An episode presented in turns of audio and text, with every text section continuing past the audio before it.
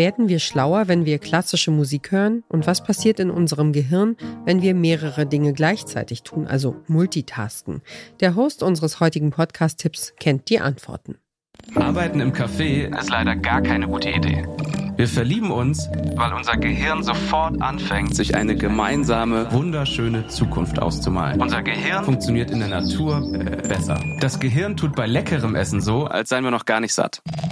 All das sind Sachen, die erfährt man, wenn man sich mit der riesigen Walnuss in unserem Kopf beschäftigt. Dem Gehirn. Und ich mache das so richtig gerne. Und ab jetzt nehme ich euch jeden Freitag mit in aktuelle Erkenntnisse, neurowissenschaftliche Fun Facts und hartnäckige Mythen rund um unser Gehirn. Weil ganz ehrlich, das Leben wird so viel einfacher, wenn man versteht, was im eigenen Kopf und in den Köpfen von anderen so abgeht.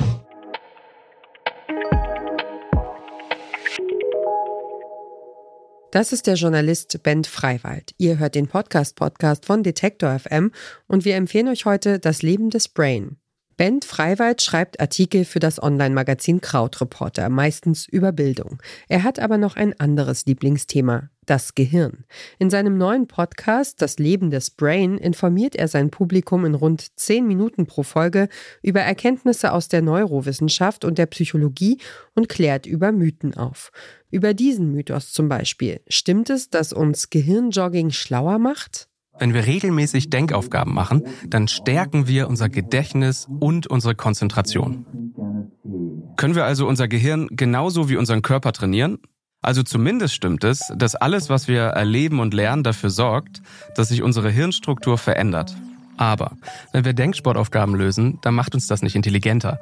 Selbst dann nicht, wenn wir jeden Tag 50 Aufgaben lösen. Und auch wenn wir immer besser und schneller darin werden nicht dann werden wir nur zu absoluten Profis im Lösen von Denksportaufgaben.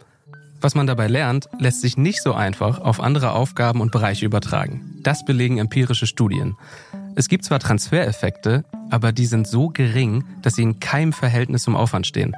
In der Zeit, in der wir Gehirnjogging-Apps machen, könnten wir viel sinnvollere Sachen machen. Zum Beispiel in echt joggen gehen und dabei einen Podcast über das Gehirn hören.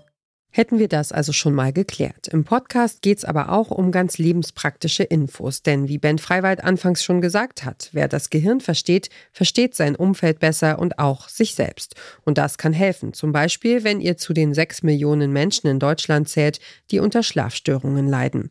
Beruflicher oder privater Stress ist die häufigste Ursache für schlechten Schlaf. Der Podcast-Host erklärt, wie Stress und Schlaf zusammenhängen. Der Spiegel des Stresshormons Cortisol beeinflusst den Schlaf-Wach-Rhythmus. Normalerweise nimmt der Cortisolspiegel abends ab, um unseren Körper auf den Schlaf vorzubereiten.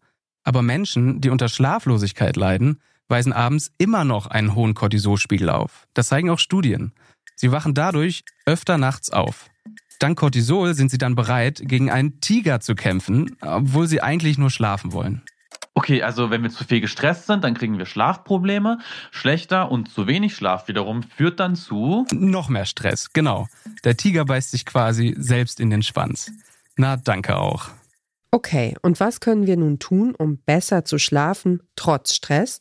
Dafür hat Ben Freiwald auch ein paar Tipps parat. Wer oft nachts wach liegt, sollte zum Beispiel am besten aufstehen und sich mit irgendetwas Unaufregendem beschäftigen und erst wieder ins Bett gehen, wenn einem fast die Augen zufallen. Und wer Probleme mit dem Einschlafen hat, sollte auf seine Schlafhygiene achten, also besser ein Buch lesen vorm Schlafengehen, als auf Bildschirme zu starren, das Schlafzimmer abdunkeln und einen stabilen Schlafrhythmus etablieren.